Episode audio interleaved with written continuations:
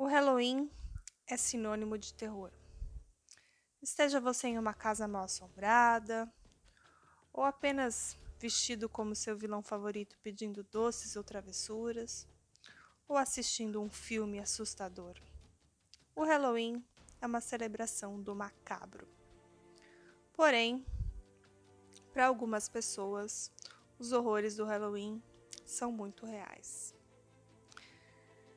desde assassinatos aleatórios a sem sentidos a assassinatos movidos pela paixão. A partir de hoje falaremos sobre assassinatos que aconteceram no Halloween.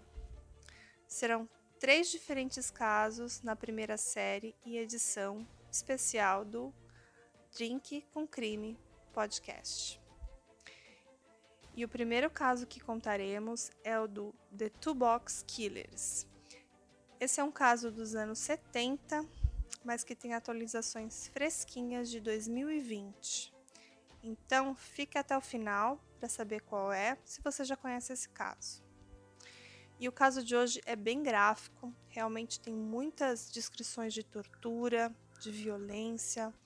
Então, se você se incomoda com esse tema, não ouça esse episódio e eu vou avisar que ele é indicado somente para maiores de 16 anos. E os, que, os crimes que eles cometeram foram tão horríveis que, embora menos famosos do que outros notórios assassinos em séries, é, eles são considerados os mais selvagens e cruéis da história americana. Hoje falaremos de Lawrence Bittaker e Roy Norris. Eles eram famosos por oferecer caronas a mulheres e depois torturá-las com ferramentas normalmente encontradas em uma caixa de ferramentas, como alicates, pica picaretas, picadores de gelo, marretas e por aí vai.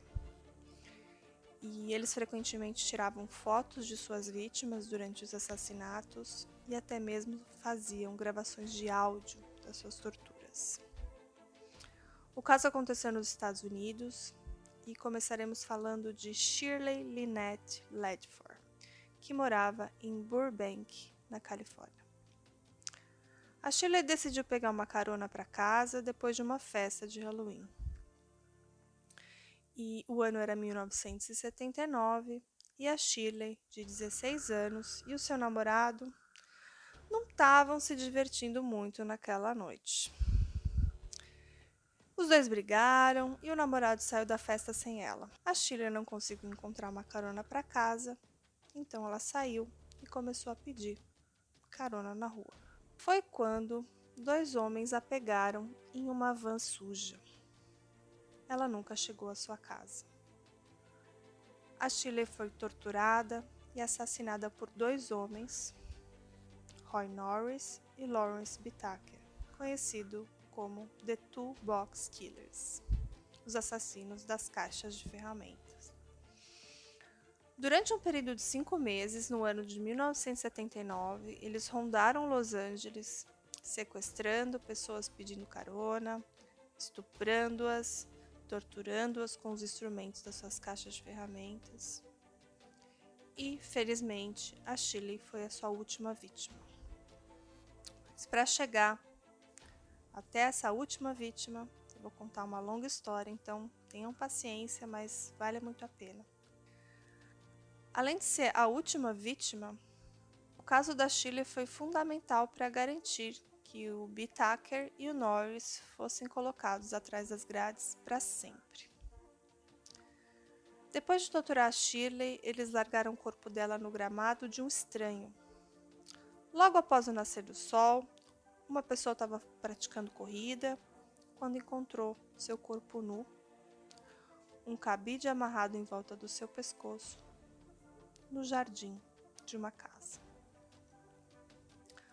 A autópsia da Chile revelaria evidências de tortura, uma tortura terrível, indicando que ela havia sido espancada, estuprada, com alguma forma de instrumento ou ferramentas pesadas, antes de ser garroteada com cabide de arame. Os investigadores não tinham muito por onde começar as investigações. O namorado da Shirley tinha um álibi e não tinha nenhuma evidência física no corpo dela, nenhuma testemunha de seu paradeiro depois que ela deixou a festa e nenhum suspeito. Os dois homens só foram presos depois que o Norris se gabou para um amigo chamado Joseph Jackson sobre a série de assassinatos. E o amigo logo contou à polícia. O Norris foi preso primeiro, dando ao Bitaker tempo suficiente para destruir algumas evidências. Mas ele se esqueceu de uma peça crucial de evidência uma fita de áudio que os dois homens fizeram do assassinato da Shirley. Os dois homens haviam se registrado torturando a Shirley Ledford com chaves de fenda, estuprando-a, estrangulando-a com cabide. A fita horrível que apresentava a Shirley gritando, implorando por sua vida, provou ser um instrumento fundamental e muito importante no julgamento do Bitaker em 89. O Norris se declarou culpado e concordou em testemunhar contra o Bitaker para evitar sua pena de morte. Mas o Bitaker, no entanto, ele se declarou inocente. E eu vou abrir aspas aqui de uma fala do promotor Stephen Kay quando ele se dirigiu aos jurados durante o julgamento. Abre aspas. Para aqueles de vocês que não sabem como é o inferno, vocês descobrirão. E naquele momento, a fita com áudio foi tocada para aquelas pessoas ali presentes. O Bitaker ficou sentado sem emoções enquanto a fita de 10 minutos tocava no tribunal. Enquanto isso, vários jurados começaram a chorar. As pessoas fugiram da sala do tribunal, incluído o artista, que era um funcionário que trabalhava na sala do tribunal, que é aquele profissional muito comum nos Estados Unidos que faz desenhos dos julgamentos, é, porque lá não, não pode gravar, filmar, então existe esse profissional, né? E ele saiu correndo também da sala durante o julgamento. O Bittaker e o Norris, eles podiam ser ouvidos nesse áudio comandando a Shirley a realizar atos sexuais enquanto ela era torturada. E vocês podem achar as transcrições dessas falas e dos áudios na internet, se vocês fizerem uma pesquisa simples com o nome da Shirley, vocês vão encontrar. Mas eu acho desnecessário trazer aqui, porque são termos bem pesados e muito gráficos e muito cruéis. Tá? Eu vou omitir essa parte. Essa fita seria usada para a própria satisfação sexual deles. O Bittaker gostava de ouvi-las novamente, pensando sobre o que fez com suas vítimas. Quem disse isso foi a Mary Ellen, que era uma agente aposentada do FBI, especializada em análise comportamental. E agora eu vou contar mais detalhadamente como o Joseph Jackson, que foi a pessoa que dedurou eles, né? Soube dos casos e então contou à polícia, que então chegou até eles. Polícia tinha uma suspeita muito preocupante que o assassinato da Shirley também podia estar relacionado com outros recentes desaparecimentos de outras adolescentes que estavam desaparecidas desde junho daquele ano, quando Lucinda Lynn Sheffer, de 16 anos, desapareceu depois de deixar sua igreja em Redondo Beach.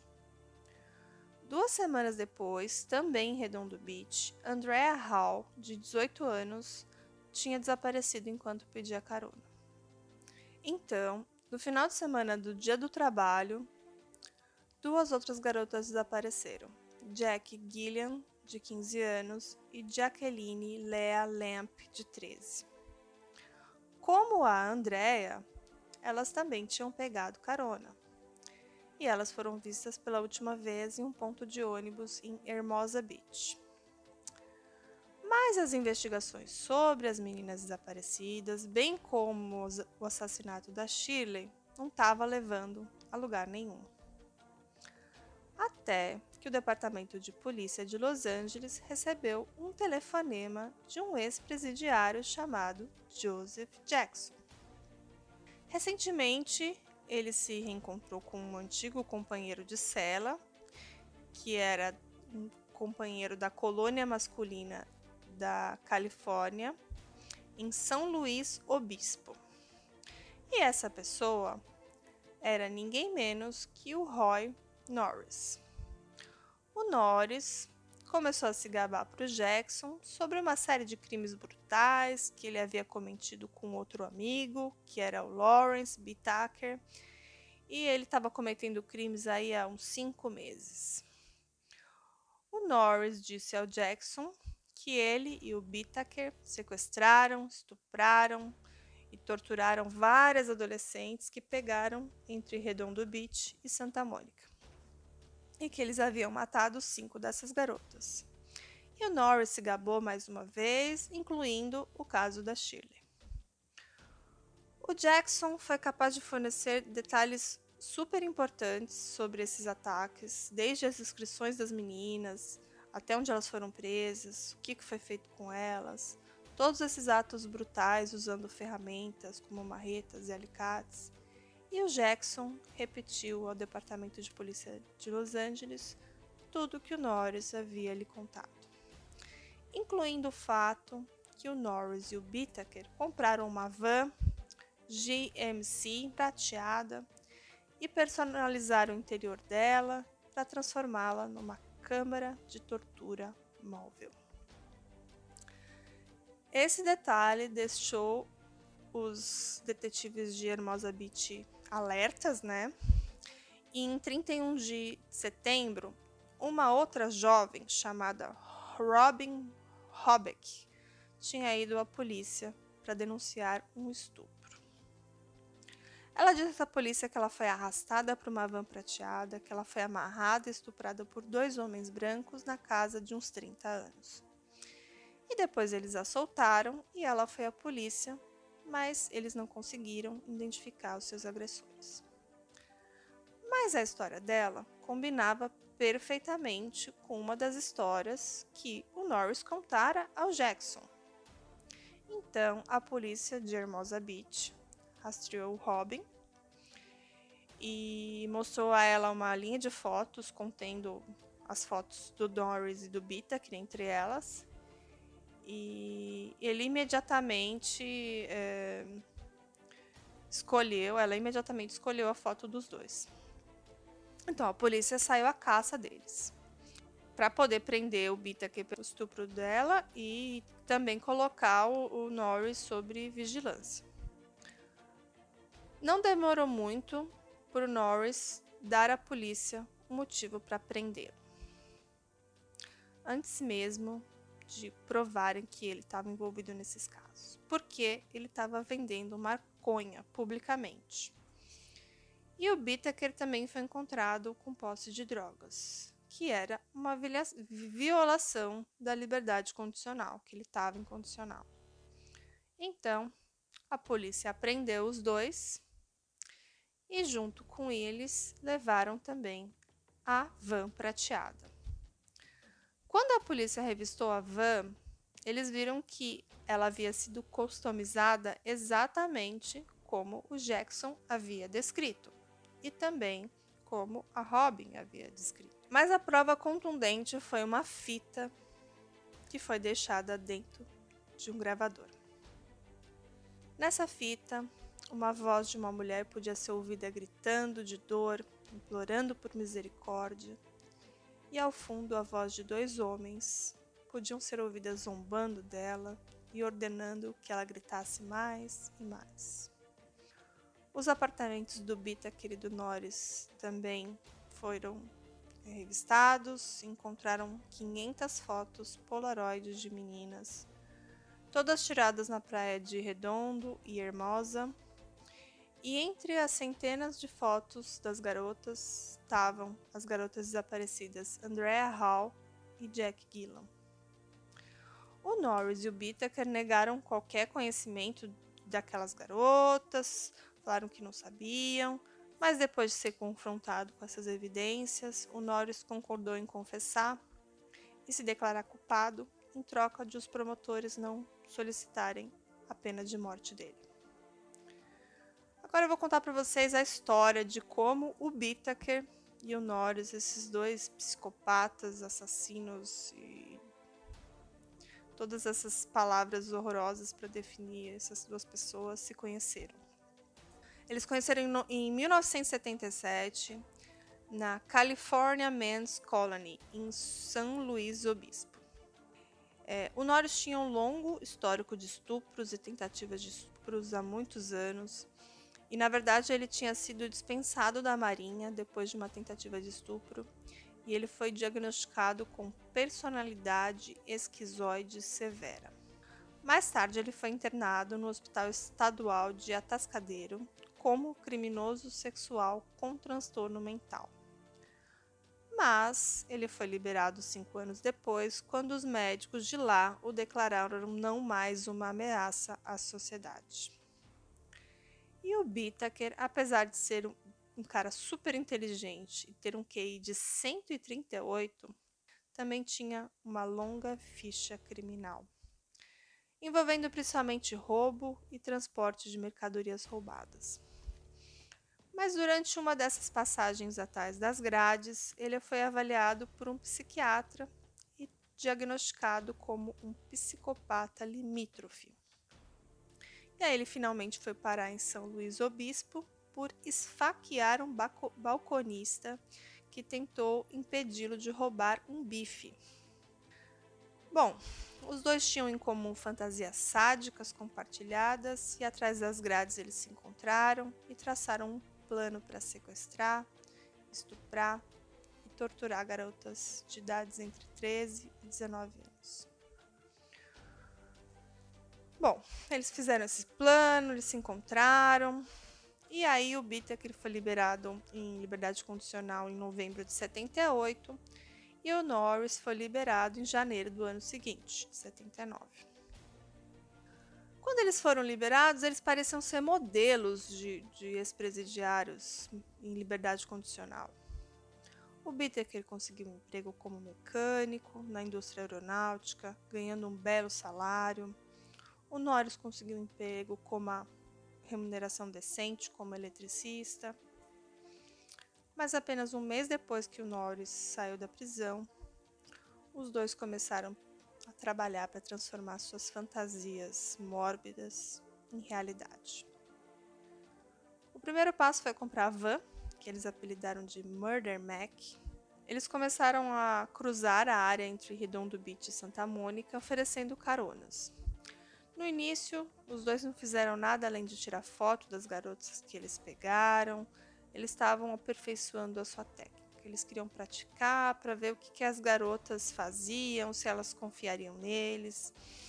Eles também estavam explorando os locais isolados para poder finalmente colocar seu plano em prática. Pouco tempo depois, eles escalaram para o estupro. Algumas das garotas foram atraídas pela promessa de uma carona ou pela oferta de fumar uma maconha com eles e se divertir. Outras eles agarraram à força e fizeram elas entrarem na van antes de atacá-las. E as agressões sexuais sempre incluíam amarrar, espancar, às vezes com as mãos, às vezes com as ferramentas, que eles mantinham na van exatamente para esse propósito.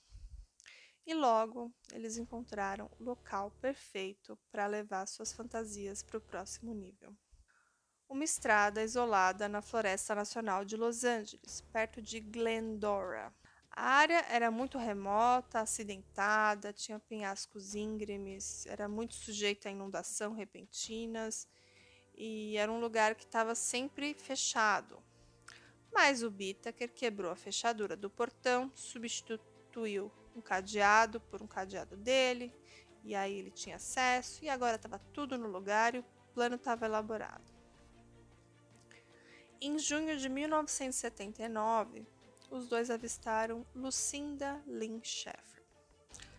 Ela estava caminhando pela rua e eles viram e eles concordaram que ela era uma loira fofa. Eles pararam ao lado dela, dela e ofereceram uma carona e ela recusou. Então eles tentaram oferecer a ela um pouco de maconha, ela também recusou. Então os dois dirigiram um pouco mais para longe e pararam. A Eonore saiu, abriu a porta lateral, se inclinou para dentro como se ele estivesse consertando alguma coisa na porta. E aí quando a Lucinda passou ao lado dessa van, ele agarrou e arrastou para dentro. O Bittaker então dirigiu até o esconderijo, colocando o volume no máximo para que ninguém na rua conseguisse ouvir ela gritando. Enquanto isso, Norris a amarrou, amordaçou com fita adesiva. E os dois se revezaram em estuprá-la. Então eles discutiram sobre se deveriam ou não matá-la, e o Norris alegou que queria libertar a garota. Mas o Bittaker insistiu em matá-la. O Bittaker afirmou o contrário, mas no final eles decidiram matá-la. Primeiro, o Norris tentou estrangulá-la, mas ficou chateado e vomitou. Então o Bittaker terminou o trabalho. Primeiro usando as mãos, depois um cabide de arame que ele apertou com um alicate. Eles envolveram o corpo dela em uma cortina de chuveiro e jogaram por um penhasco onde o Bittaker disse que os animais se livrariam de todas as evidências e tudo estava resolvido. Duas semanas depois, eles pegaram Andrea Hall quando ela estava pedindo carona. No entanto, quando Norris tentou subjugá-la, ela lutou até que ele finalmente conseguiu torcer o braço dela atrás das costas, amordaçá-la com fita adesiva amarrou seus pulsos, amarrou seus tornozelos. E aí eles levaram ela para a estrada onde eles já tinham levado a Lucinda. E lá eles estupraram, torturaram, várias vezes com uma marreta, com um picador de gelo e até com um alicate. O Bittaker a forçou a posar enquanto ele tirava fotos dela.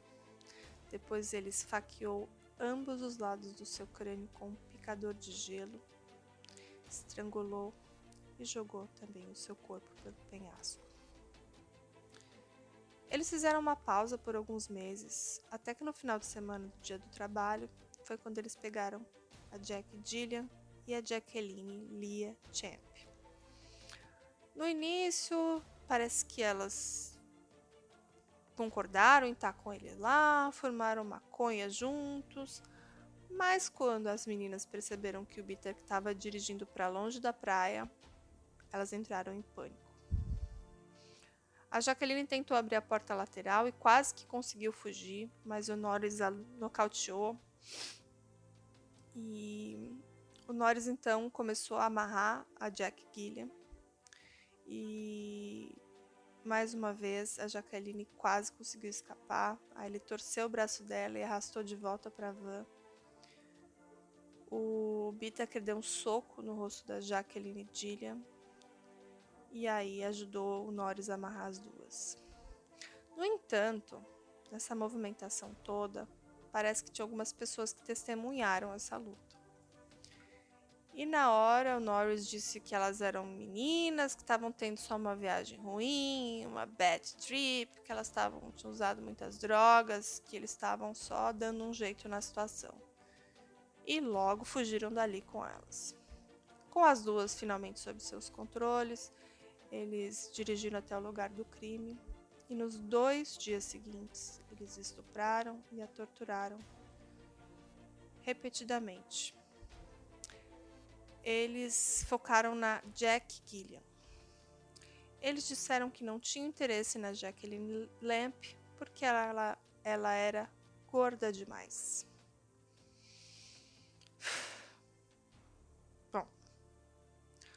O Bittaker gravou a si mesmo, estuprando-a, e fez Norris tirar várias fotos dele com a Jack Killian. Ele também forçou a Jacqueline Lamp a se despir e posar enquanto tirava fotos pornográficas dela. O Bitak e o Norris se revezaram para dormir na van ao lado das suas reféns, enquanto um outro atuava como vigia. E dois dias depois eles decidiram matar as meninas. Eles mataram a Jack Gilliam, apunhalando na orelha com um picador de gelo. Aí eles forçaram a Jacqueline Lamp para fora da van, onde o Norris bateu na cabeça dela com uma marreta e o Bittaker, então, a estrangulou. Mas a Jacqueline Lamp ainda era uma lutadora. E ela abriu os olhos. E o Norris a golpeou com a marreta uma vez e outra vez, enquanto o Bittaker a estrangulava. Aí depois ela finalmente morreu e o seu corpo, junto com o da Jack Gilliam, foi jogado em um barranco.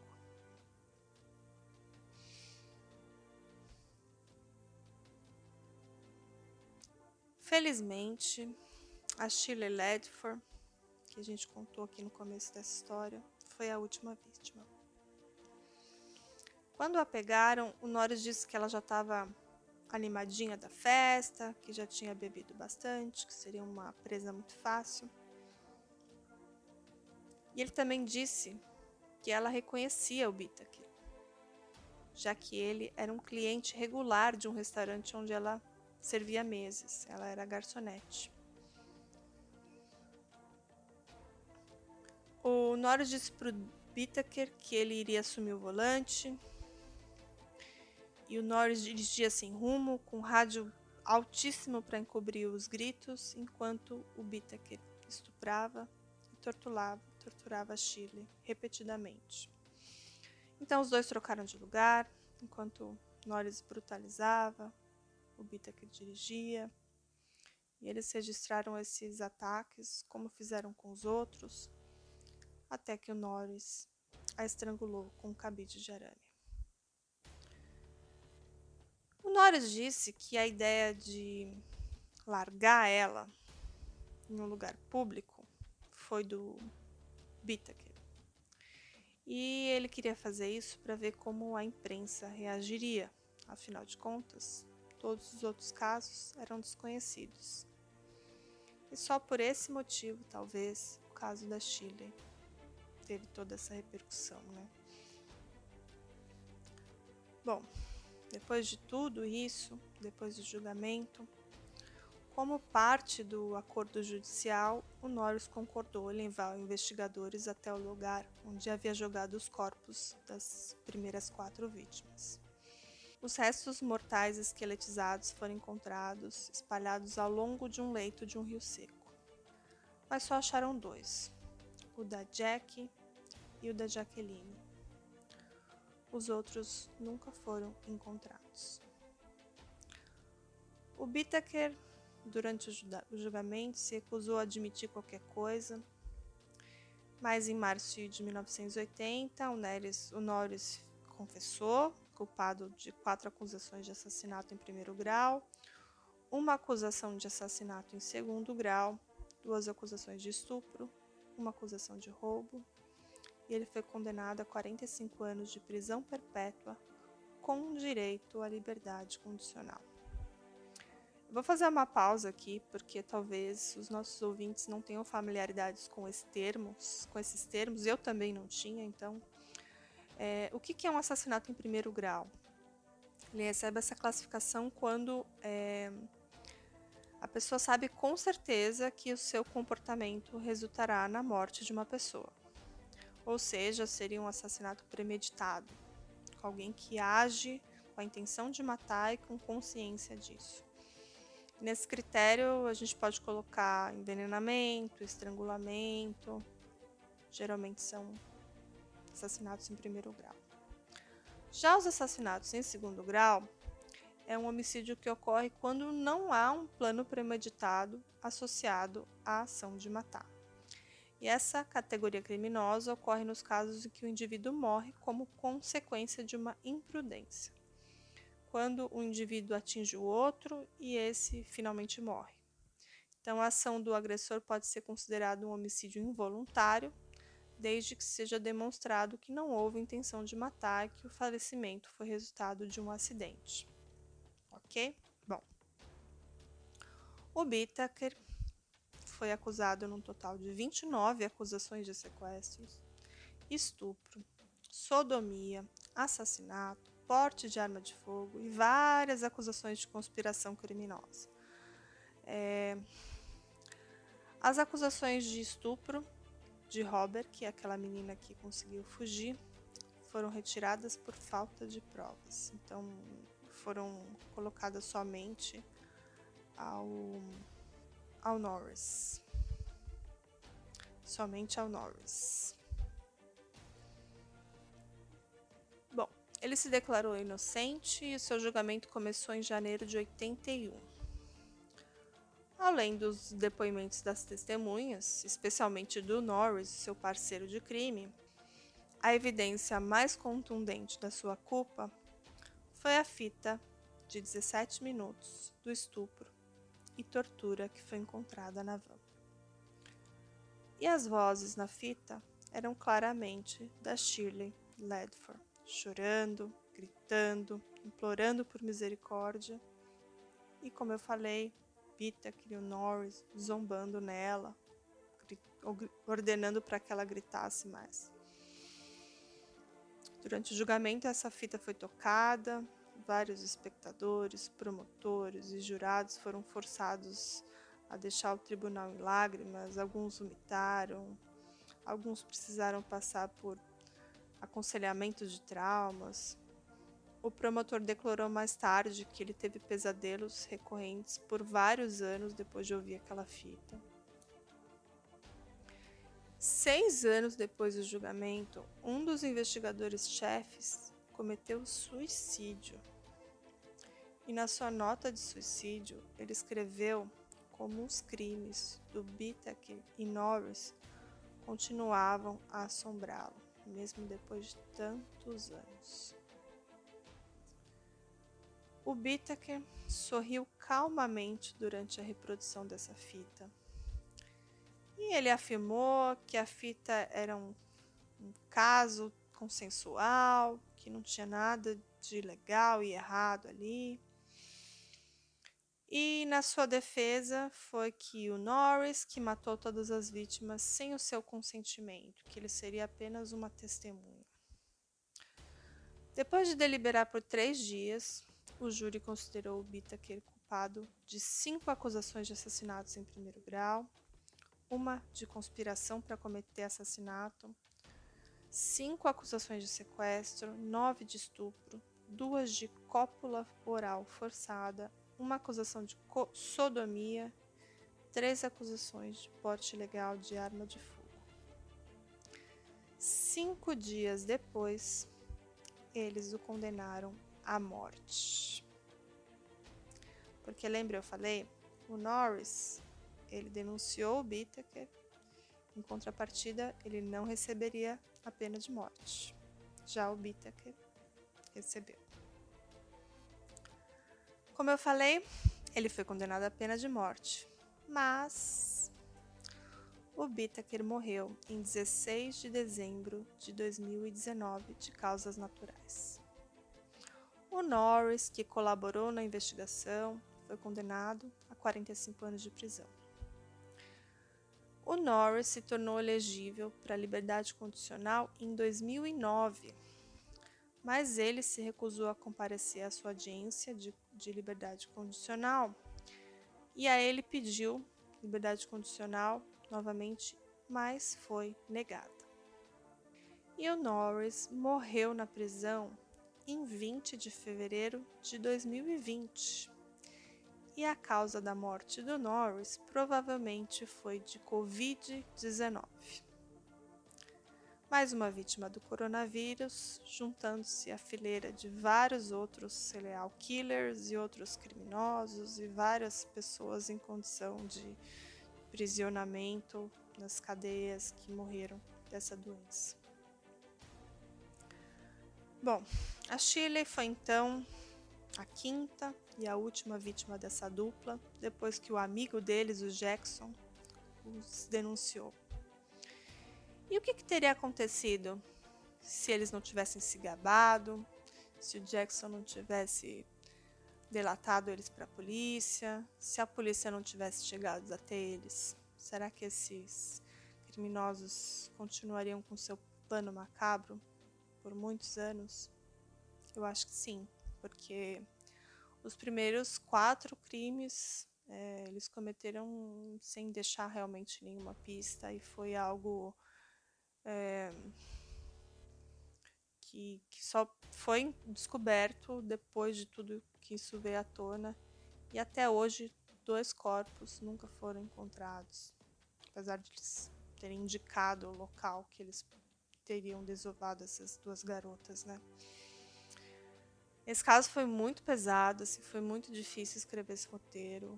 Ele é muito gráfico, ele é muito difícil e, e muito cruel, né?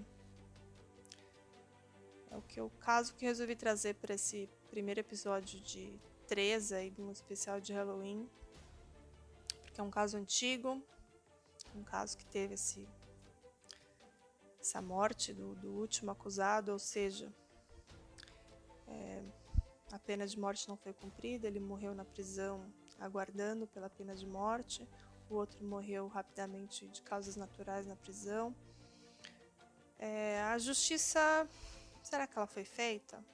E para as famílias dessas duas outras garotas que não puderam nem fazer o funeral das suas filhas, né? Seus filhos, seus amigos, que não puderam se despedir delas. É muito complicado é, imaginar que isso acontece num país como os Estados Unidos, que é um país onde a gente tem força policial e equipes muito empenhadas para investigação e a gente daqui de longe acha que um, um caso como esse não, não ficaria assim sem sem solução, mas ainda tem duas garotas que foram vítimas dele, que tem imagens comprovadamente passaram pelas mãos desses dois criminosos, mas que até hoje estão desaparecidas. Seus corpos não estão descansando ainda em paz e a família ainda não conseguiu finalizar essa história, né? Então é isso, gente. É um caso pesado, um caso difícil de contar, é um caso que mexeu comigo, é um caso antigo, mas é um caso que a gente vê como esses serial killers e essas pessoas maldosas e sem escrúpulos e psicopatas podem simplesmente criar um plano, criar uma pegar uma van que foi feita para o crime, matarem cinco garotas e só serem pegos porque se gabaram dos seus próprios crimes. São verdadeiros psicopatas, verdadeiros criminosos que, que gostam da atenção, gostam do, do, do prazer que esse crime traz e o status, eu acho, né? Bom, é isso, gente. Como eu sempre falo, vão lá no nosso Instagram, arroba drinkcomcrime. Ouça a gente nas diversas plataformas. Se você puder ouvir a gente na Aurelo para a gente ganhar umas modinhas. A gente fica muito feliz. Também tem a opção de apoiar o canal pelo Aurelo, fazer alguma doação.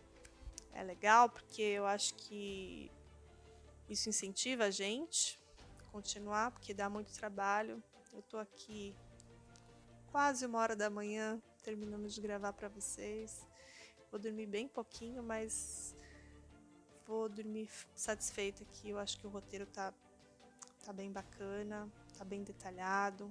E eu acho que eu trouxe tudo para vocês que vocês precisavam saber sobre o caso do Toolbox Killers. Tá ok? Então boa noite, ou então bom dia, ou então boa tarde, e até a próxima.